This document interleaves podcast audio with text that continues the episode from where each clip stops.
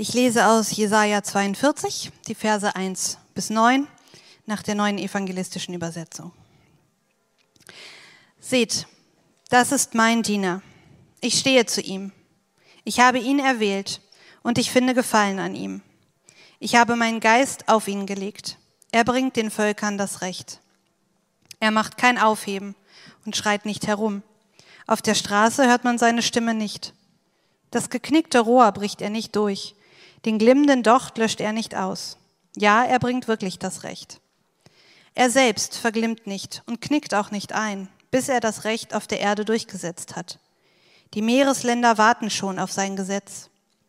So spricht Jahwe, Gott, der den Himmel geschaffen und ausgespannt und die Erde und all ihr Gewächs ausgebreitet hat, der dem Volk auf ihr den Atem gab, ihren Bewohnern Leben und Geist. Ich, Jahwe, ich habe dich aus Gerechtigkeit gerufen. Ich fasse dich an der Hand. Ich stehe dir zur Seite und rüste dich aus. Ich mache dich zum Bund für das Volk und für alle Völker zum Licht, um blinde Augen zu öffnen und Gefangene aus dem Gefängnis zu holen, um die, die im Dunkeln sitzen, aus der Haft zu befreien. Ich bin Jahwe, das ist mein Name. Diese Ehre überlasse ich keinem, keinem Götzen das mir gehörende Lob. Seht, was ich früher sagte, traf ein. Nun kündige ich Neues an. Noch ehe es aufsprost, hört ihr es von mir. Na, seid ihr schon in Weihnachtsstimmung? Jetzt äh, mit den Lichtchen und den Liedern? Oder seid ihr es gar nicht? Ähm, ich glaube, das ist sehr unterschiedlich, wie ihr hier sitzt. Für einige ist Weihnachten wirklich so, ja, fast wie so ein Ritual. Man versetzt sich in diese Weihnachtsstimmung. Für andere ist einfach nur eine der schwierigsten Zeiten, kommt, glaube ich, sehr darauf an, was in diesem Jahr bei euch passiert ist, was generell in eurem Leben passiert ist. Und äh, vielleicht ist es ja auch gar nichts ganz Großes, vielleicht sind es gar nicht diese Kriege und Krisen oder persönlichen Schicksalsschläge, sondern vielleicht ist es einfach nur der Abnutzungskampf im Alltag zu bestehen, was euch einfach noch so gar nicht richtig weihnachtlich fühlen lässt. Und ähm, euch ist es wahrscheinlich aufgefallen, wir leben in einer ziemlich harten Welt. Also in einer Welt, die nicht so wohlig, wohlfühlig, schön ist, wie wir das an, in einer Weihnachtsstimmung so suchen.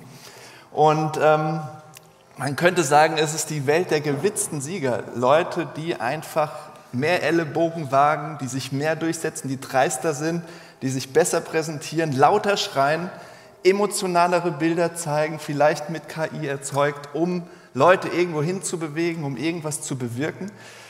Ähm, und es gibt einen Journalist, der ehemalige Chefredakteur der Süd oder einer der ehemaligen Chefredakteure der Süddeutschen Zeitung, Herbert Prantl, der schreibt über Sankt Martin, also diesen Martin von Tours, Bischof von Tours, der seinen Mantel zerstückelt hat, äh, warum es jedes Jahr diese schönen Laternenumzüge gibt. Und er schreibt über den, die Stärke des Volkes misst sich am Wohl der Schwachen. Also es ist ein Zitat aus der Schweizer Verfassung und äh, lässt sich darüber so ein bisschen aus. Und dann sagt er, das ist ein starker Satz, auch wenn die Bezeichnung Schwache infiziert ist von den Ausschließlichkeitskriterien der Leistungsgesellschaft. Bemerkenswert ist der Satz, weil die Stärke eines Volkes, die Stärke eines Staates regelmäßig an ganz anderen Faktoren bemessen wird. Die einen messen sie am Bruttosozialprodukt und am Exportüberschuss, die anderen reden dann vom starken Staat, wenn sie mehr Polizei, mehr Strafrecht, mehr Gefängnis fordern. Und das Interessante ist, er spricht über eine bestimmte Art von Stärke, ja, den richtigen, sichtbaren Kennzahlen, Konkurrenzfähigkeit, diese nötige Härte, beeindruckend zu sein, Ergebnisse zu liefern, Führungsstärke zu beweisen, was eben beklatscht und gefeiert wird heute. Und sagt letztlich, das ist es, was in der Welt zählt, oder? Das, was du leistest. So, was deine Gruppe, deine Peer Group schafft, er, erreicht, oder auch deine Gemeinde oder wo auch immer du dich bewegst. Was, was für Ergebnisse kannst du zeigen? Wo sind die, die harten Fakten, so die Kennzahlen? Und dann passiert es, glaube ich, sehr leicht, dass Weihnachten wie so eine Flucht wird aus diesem ganzen Ellbogen raus, Härte zeigen. Ja? Weihnachten wird auf einmal wie so ein Eskapismus, sagt so ein Sternartikel, wie so eine Flucht aus der Realität, dass es mal endlich einfach gemütlich ist und schön und nicht mehr so hart und kalt und ähm, Abnutzungskampf, ja, sondern und da gibt es sogar Tipps, wie man das so bewirken kann. Ja? Also dieses Gefühl. Also wir machen dafür Kerzen an, wir machen dafür Weihnachtsmusik an, all diese schönen Dinge, wir backen dafür Plätzchen, damit wir in dieses wohlige Gefühl kommen. Und ich frage mich manchmal, wie konnte aus Weihnachten so eine romantische Scheinwelt werden, wo Wham und Last Christmas und eine Schlagerwelt, sage ich mal, für alle Geschmäcker entsteht, wo wir uns rausziehen aus der Realität, einfach mal durchatmen von diesem kalten Wahnsinn. Wenn doch die ursprüngliche Weihnachtsgeschichte das Gegenteil ist, warum es Weihnachten gibt. Ein kleines Baby wird geboren in einer Welt, wo es nicht willkommen ist, die kalt, die hart ist, die abweisend ist, wo ein machthungriger König äh, das, den Tod dieses Kindes will, es verfolgt. Und ähm, dieses Kind kommt genau da rein, um nämlich die Stolzen, die Mächtigen ähm, auf den Boden zu holen und die Erniedrigten hochzuheben. Das ist die Geschichte von Weihnachten. Keine Flucht, sondern sich diesen Dingen zu stellen und sie zu heilen und sie zu erneuern. Das ist ein Einspruch gegen unsere Gesellschaft, gegen alles, woraus, was wir aus Weihnachten auch so gerne machen, ein, dieses Ablenkung eigentlich aus diesem zermürbenden Alltag, aus diesem zermürbenden Leben. Und äh, bevor wir uns den Text ein bisschen angucken, möchte ich gerne mit euch beten. Danke, Herr, für dein Wort. Danke für Weihnachten. Und ich bitte dich, dass du uns ein bisschen mehr zeigst, was es ist und was es vielleicht auch nicht ist. Und ähm, ja, wie, wie du im Prinzip uns an bestimmten Punkten wirklich bewegen willst, berühren willst, was von dir zeigen willst. Und eben wie wie Marlene auch gesagt hat, wie wir dich dann auch empfangen können, wie wir aufmachen können, unsere Herzen, unser Leben für dich. Zeig uns das und rede du. Amen. Also ich benutze auch gerne immer diese drei Punkte, ja, um diese Struktur durch den Text äh, mir zu erleichtern, euch hoffentlich auch zu erleichtern. Das sind drei Fragen heute. Wer ist das Kind? Oder dann dieser Diener, da gucken wir uns gleich äh, mal diese, wer ist es überhaupt, mit wem haben wir es zu tun, was ist sein Auftrag und wie antworten wir. Also zuerst, wer ist das Kind?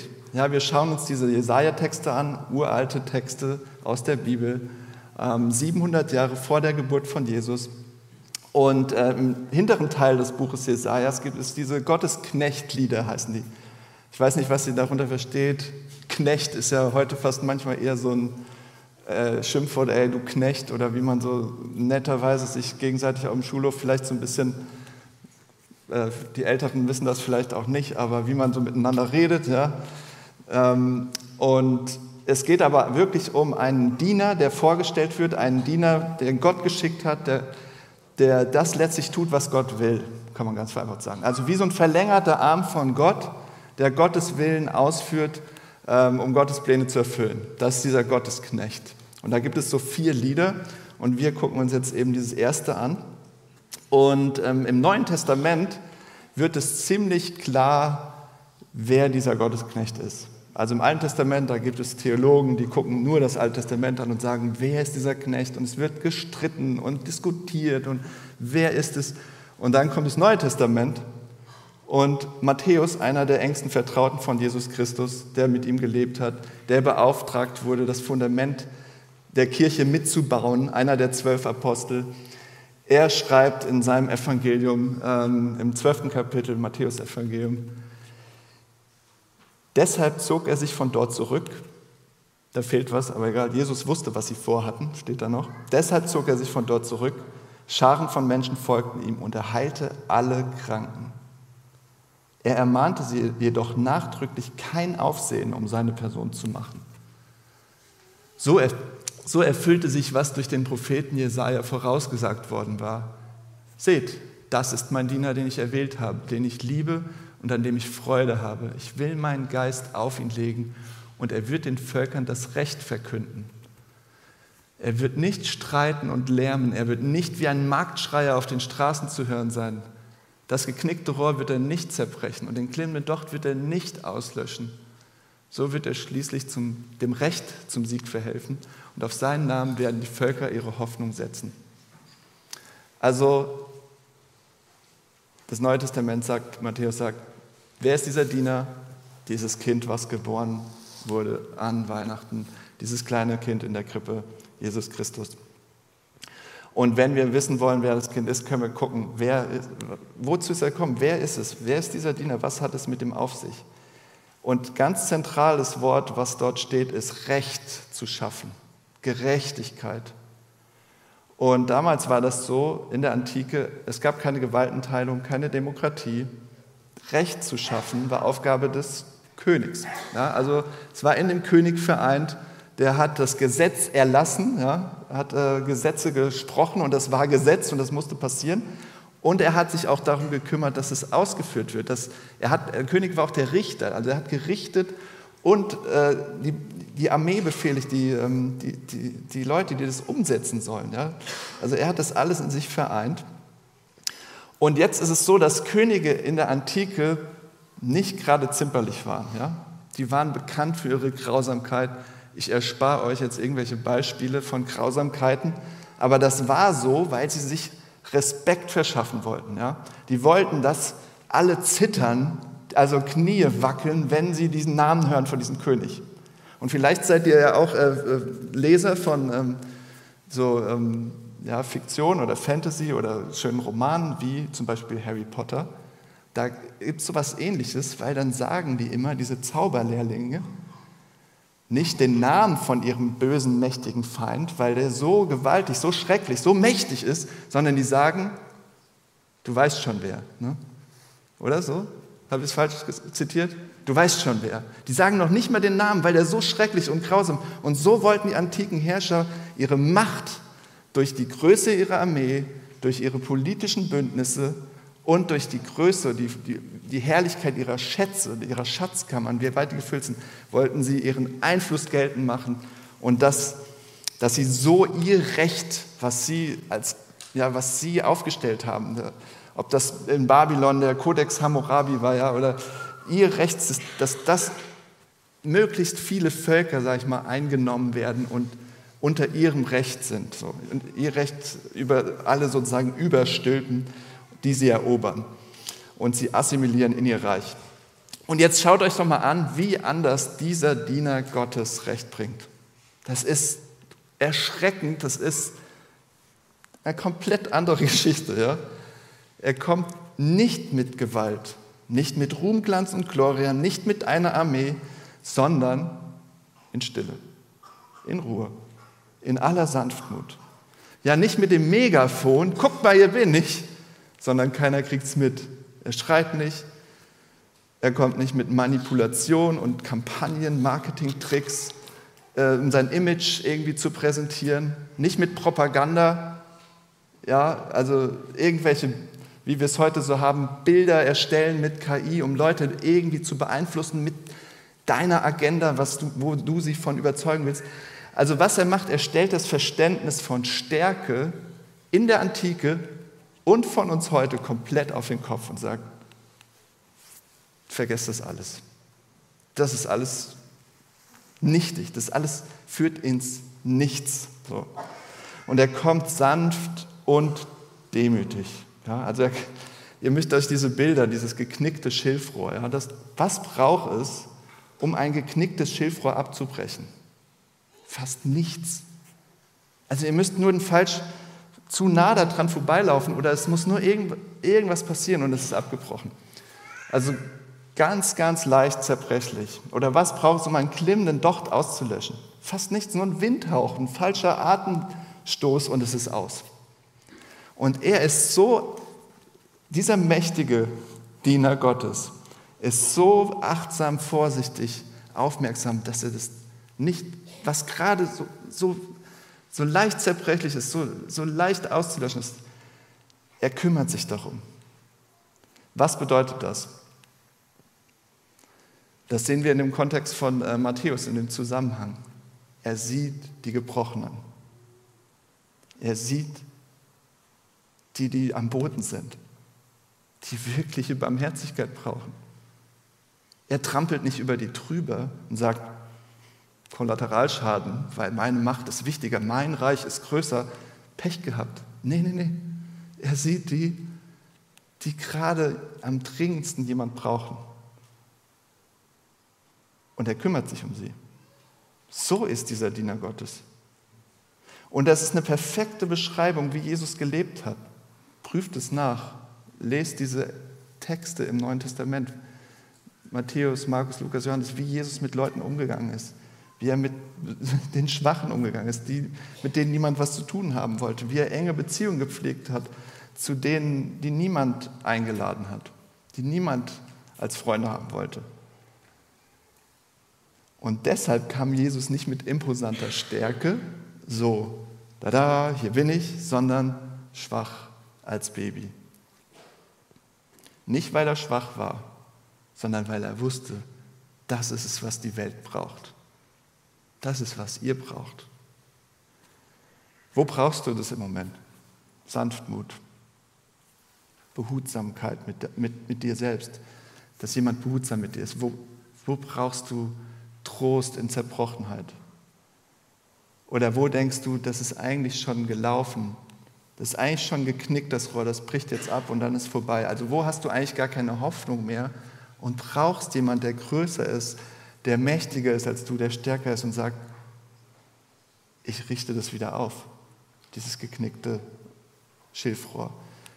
Ich, diesen glimmenden Docht, ich entzünde den wieder, ich werde, ich werde das Feuer wieder entfachen. Vielleicht ist es einfach die gesellschaftliche Situation, die dich fertig macht oder drunter drückt.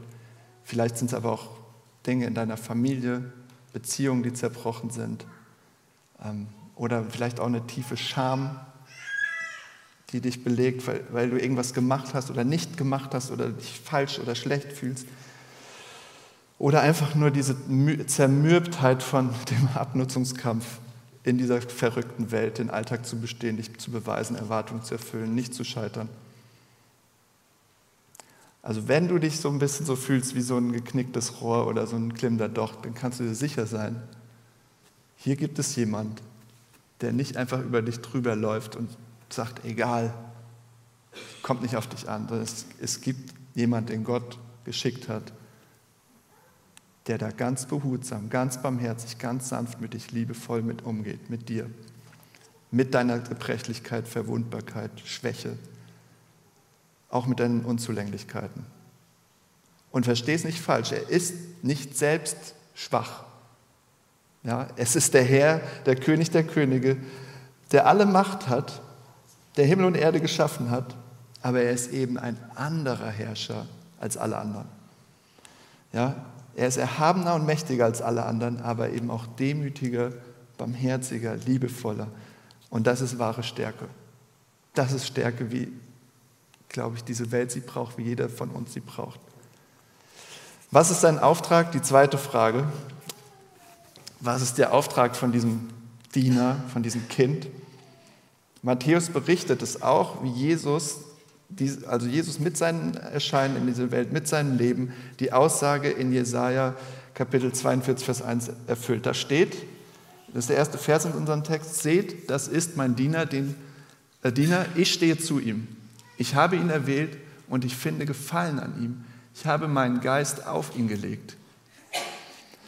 Und in Matthäus Kapitel 3, Vers 16 bis 17, dann lesen wir genau das, als Jesus nach seiner Taufe aus dem Wasser stieg, habe ich auch irgendwie wieder vergessen, da rein zu kopieren, mein Fehler.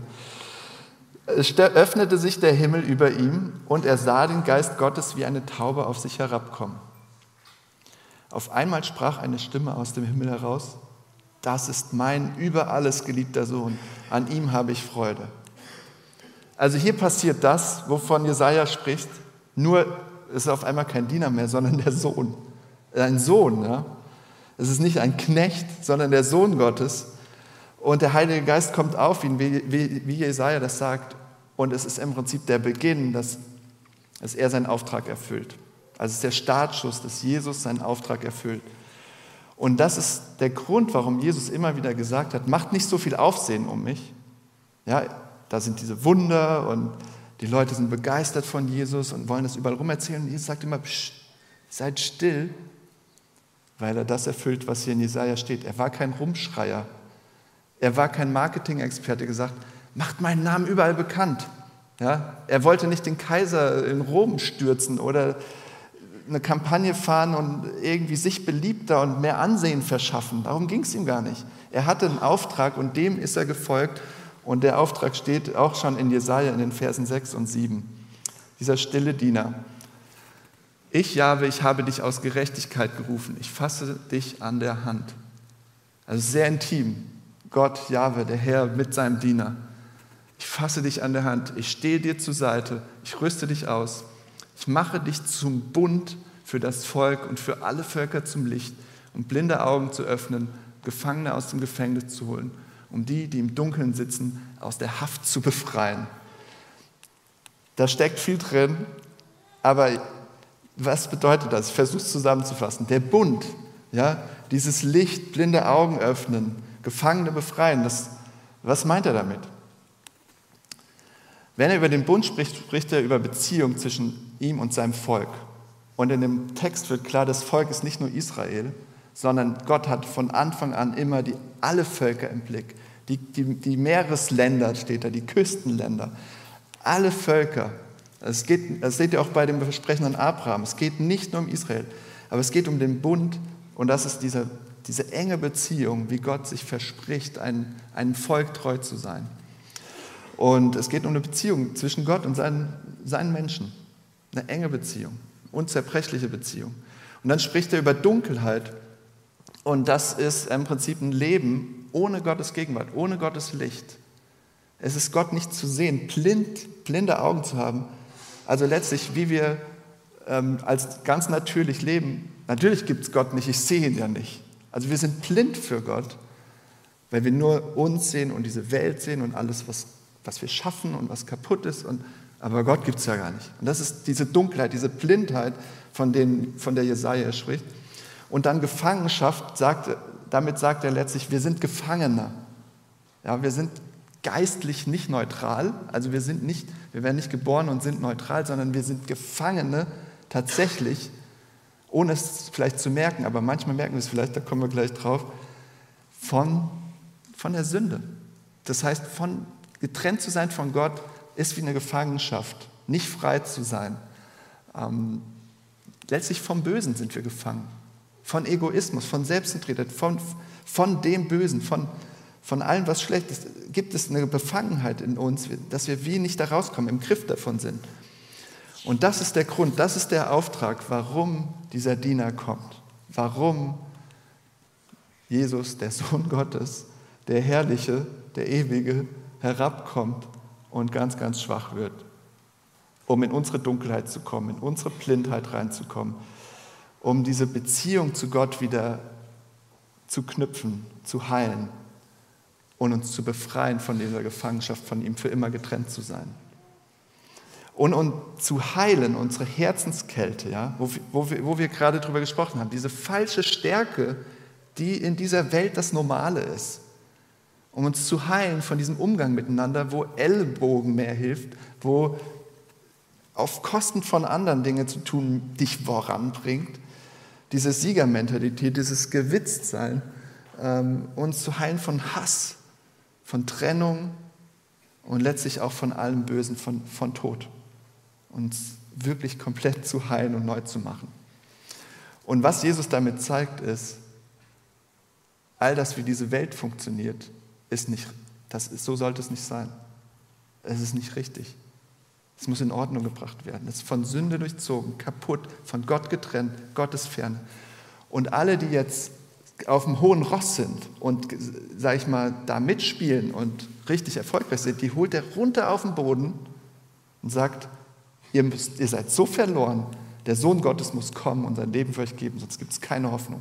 Die holt er runter auf den Boden, die Stolzen, die Hochmütigen, die Mächtigen, und alle, die am Boden liegen, die schon zerbrochen sind, die sagen, ja, ich bin, ich, ich, ich weiß überhaupt nichts mehr, ich, ich brauche Hilfe.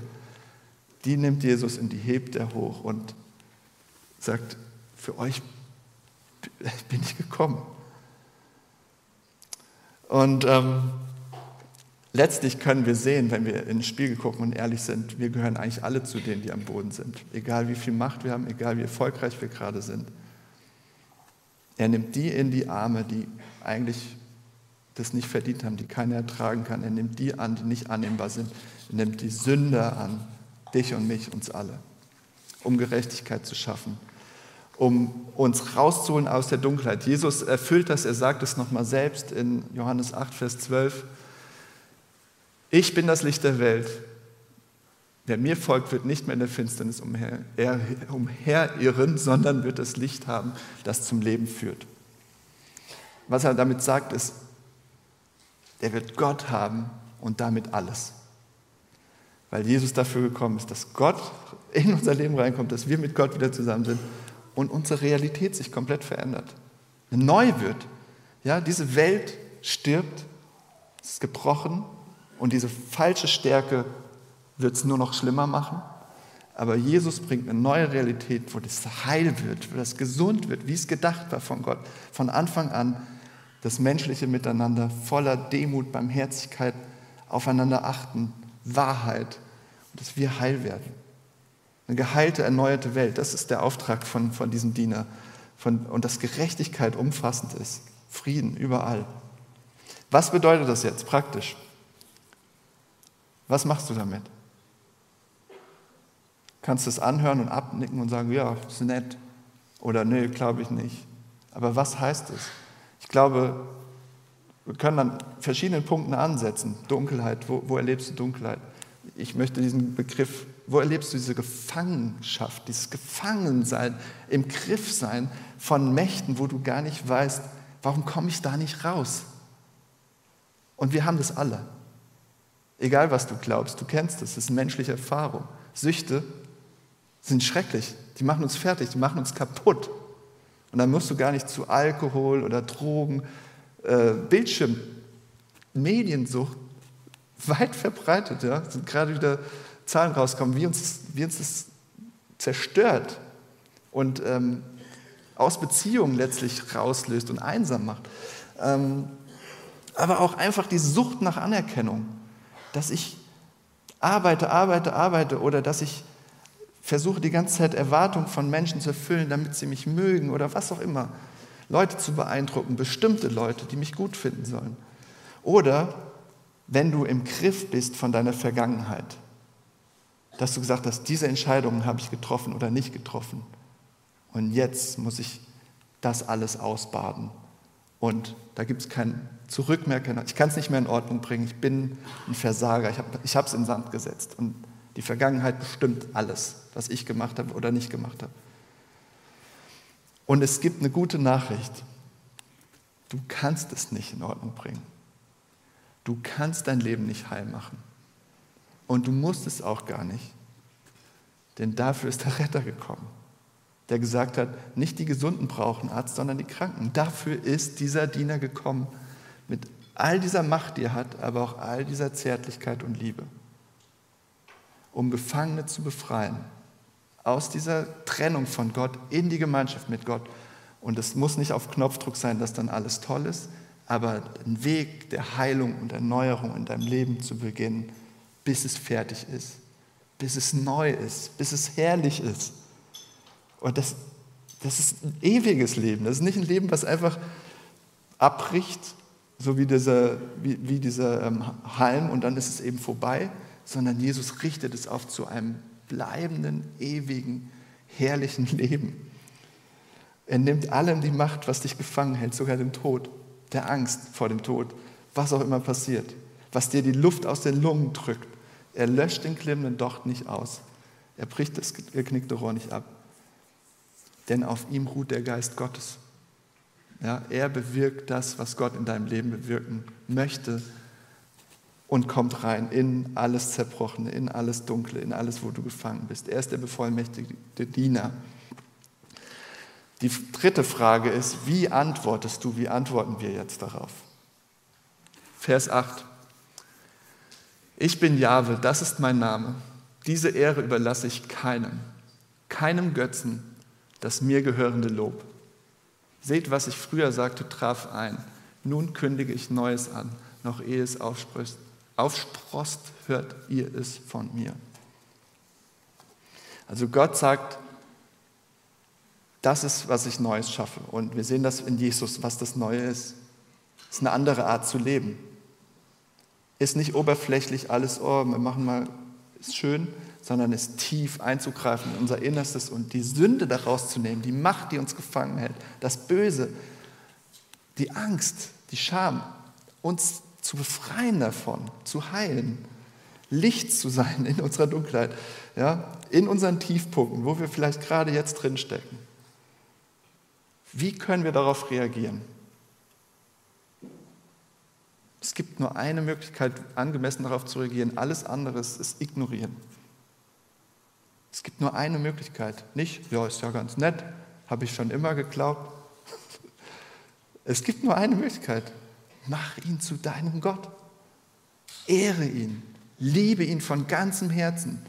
Vertraue dich ihm voll und ganz an mit allem, was jetzt gerade ist. Weil er ist der Einzige, der es wert ist. Nichts in dieser Welt ist es wert.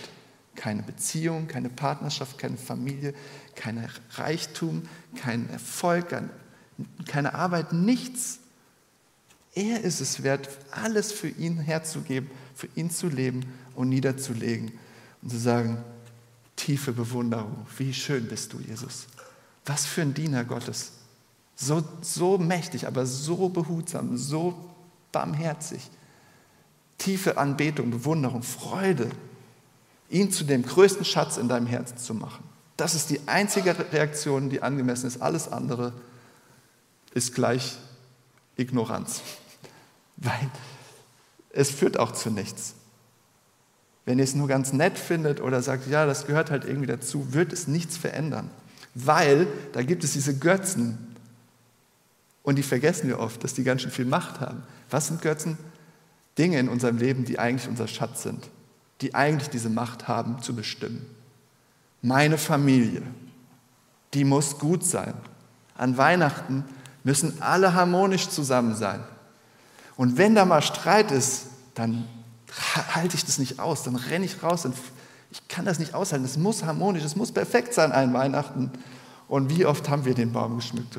Und da war es schon der erste Streit und ich war gefrustet. Ja. Warum? Meine Familie soll doch toll sein. Und wie viele Leute haben eigentlich in ihrer Familie ihren Gott? Weil die muss toll sein. Die muss mein Leben gut machen. Meine Familie, meine Familie. Und wenn die schlecht ist, dann ist alles sinnlos. Dann ist mein Leben eine Müllhalde. Ja? Also Familie kann wirklicher Götze sein, gerade in traditionellen Kreisen, gerade in kirchlichen Kreisen. Oder ein anderes Beispiel, eben unsere Gefühle können mit Gott konkurrieren. Gefühle sind was Gutes, Gott hat uns die gegeben. Ich sage nicht, Gefühle sind schlecht oder sowas, aber wenn ich sage, Hauptsache es fühlt sich alles für mich gut an, dann werden Gefühle mein Gott, weil sie alles übertrumpfen. Wenn sich das für mich gut und richtig anfühlt, also Weihnachten muss sich für mich jetzt gut und richtig anfühlen, wenn ich das alles mache, was man so macht, um diese Stimmung zu erzeugen, dann muss diese Stimmung mich zufrieden machen. Und wenn die nicht da ist, dann ist blöd, dann ist ja gar nicht so richtig Weihnachten. Oder, oder, also wir können wirklich unsere Gefühle zu dem machen, woran wir orientieren, ob mein Leben gerade gut ist oder nicht. Die können das entscheidende Bestimmende, unser Gott sein. Und ich sage nicht, dass wir Gefühle nicht brauchen, sie sind wichtig, aber sie sind nicht Gott, sondern die kommen irgendwo her, die Gefühle, aus uns raus und sind auch oft sehr berechtigt. Aber wir sollten nicht einfach sagen, so wie ich mich fühle, das, das ist gerade sozusagen der Herr über mein Leben, das bestimmt gerade über mein Schicksal. Ja? Und wenn du diese Demut und Schönheit und wirklich diese Art von Jesus siehst, dann glaube ich, dann wird Weihnachten auch nicht nur so eine Ablenkung, dass du dich mal wieder ein bisschen besser fühlst oder ein bisschen oh, durchatmen kannst, dann muss das nicht so sein, dass du sagst, Weihnachten, das ist für die Kinder, damit die leuchtende Augen haben, aber für mich, ja gut, ich muss da halt irgendwie durchkommen, sondern dann glaube ich, dann kannst du dieses Weihnachten leuchtende Augen haben. Dann kannst du wirklich mal gucken, was ist da passiert, wie ist denn Gott und wie geht er mit meinen Sachen um, die wirklich los sind, was wirklich in meinem Leben los ist. Wie herrlich geht er damit um, wie barmherzig, wie sanftmütig, wie kraftvoll, mit all seiner Macht, wie er dient und liebt. Und das wird was verändern. Dann wirst du diese Realität schmecken, wenn, wenn, wenn du dich voll und ganz anvertraust und sagst, okay, hier bin ich. Ich will mit meinem ganzen Leben jetzt dich lieben, Gott. Zurücklieben, weil du so bist. Ich möchte diese Demut, die du hast, ich, ich möchte die in, in mein Herz reinlassen und auch so werden. Ich möchte auch, weil das ist die Wahrheit, das ist das einzig Richtige, so miteinander umzugehen, oder? So wie er mit uns umgeht. Kleines Beispiel noch vom Freund. Also es wird euer Leben verändern und es ist wirklich ein ganz banales kleines Beispiel, aber ich finde es schön. Er spielt gerne Badminton, ich auch, aber ich, äh, egal, das ist nicht so wichtig jetzt. Deswegen ist mir wahrscheinlich eingefallen. Und da gibt es die super guten Spieler, ja, diese Profis, fast schon Halbprofis, die so richtig gut sind und mit denen jeder spielen will. Und es gibt die Spieler, ah, die können es noch nicht so. Ja. Mit denen will man eigentlich nicht so gerne spielen, weil da muss man den Ball so oft aufheben und macht halt nicht so viel Spaß. Und er ist schon ganz gut und hat sich entschieden, bewusst mit denen zu spielen, die es noch nicht so gut können. Hat gesagt, das, das macht mir Freude, zu sehen, wie die Spaß haben, wie die das dazu lernen. Ähm, dann gibt es andere, die sagen, eben mit denen würde ich nicht spielen, aber er hängt sich da rein und es verändert die Atmosphäre, es verändert was in der Gruppe. Und die Leute, die es noch nicht so gut können, die Anfänger, merken, wir gehören voll und ganz dazu. Wir sind genauso Teil hier dieser Gruppe wie, wie die, die es schon richtig gut können. Und es ist echt, es kann ein Beispiel, ein Bild sein, wie du alleine komplett die Atmosphäre verändern kannst. Komplett was verändern kannst. In deiner Familie vielleicht an Weihnachten. Ich weiß, das ist hart. In der Familie sind wir alle wieder in unserer Rolle und aber vielleicht schaffst du dieses Jahr es anders zu machen. Barmherzig zu sein mit diesem Wort oder jenem Satz oder jenem Geste und einfach was zu durchbrechen, Muster zu durchbrechen. Diese Art von Jesus, von diesem Diener, in eine Situation hineinzubringen. Und nicht, dass ich jetzt sage, du musst das schaffen, du kannst das. Ich glaube, es ist eine Reaktion, diesen Diener zu lieben, diesen, dieses Jesus, dieses Kind in der Krippe anzubeten und dann dein Herz davon formen zu lassen und zu sagen, ja, so möchte ich auch werden. Das möchte ich auch, dass das hier meine Erfahrung schon wird, auch wenn es nur ein Anfang ist, auch wenn es nur ganz klein ist. Jesus ist gekommen, nicht um das zu bestätigen, was wir sowieso schon haben, die Stärke dieser Welt, die Erfolge, die wir sowieso schon haben, die Dinge, die wir sowieso schon können, sondern er ist gekommen, um das überraschend andere zu tun, womit keiner erwartet. Ja? Wo alle sagen, ah, da gibt es keine Hoffnung mehr. Nee, das kannst du vergessen. Dafür ist er gekommen um da mit seiner ganzen Sanftmut, Barmherzigkeit und Liebe und Kraft reinzugehen. Seht, was ich früher sagte, traf ein. Nun kündige ich Neues an. Noch ehe es aufsprost, hört ihr es von mir. Ich möchte nochmal beten.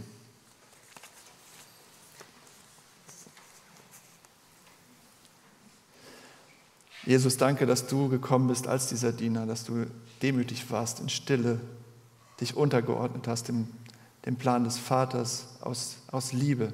Nicht aus Sklavengehorsam, sondern aus Liebe zu deinem Vater und aus Liebe zu uns, weil du ein Retter bist, weil du der Einzige bist, der wirklich was ganz anderes in diese Welt gebracht hat, was es so nicht, nicht gab und was, was wir sonst so nicht erleben. Ich bitte dich, lass uns dieses Weihnachten deine Barmherzigkeit erleben. In unserer Gebrochenheit, in unserer Schwachheit, in unserer Unzulänglichkeit und Sünde Verlorenheit, getrennt, getrennt sein von dir. Und mach uns, mach uns heil. Ja, sei du unser Licht in der Dunkelheit. Befreie uns aus der Gefangenschaft, was uns festhält, was uns plagt was uns irre macht. Ja, und gib uns eine Liebe zu dir, die alle anderen lieben, wo wir uns so dran festklammern, alle anderen Schätze, an die wir uns so halten, ähm, übersteigt. Dass du unser Schatz wirst, unser, wirklich unser riesengroßes Geschenk an Weihnachten. Jesus, du, du bist es. Ja, wir, wir beten dich an, wir lieben dich, wir loben dich. Du allein bist Herr. Du allein bist würdig, angebetet zu werden. Der Ewige, der Mächtige, der so barmherzig, so liebevoll, so achtsam, behutsam mit uns umgeht, mit unserer Schwäche, mit unserer Verlorenheit. Amen.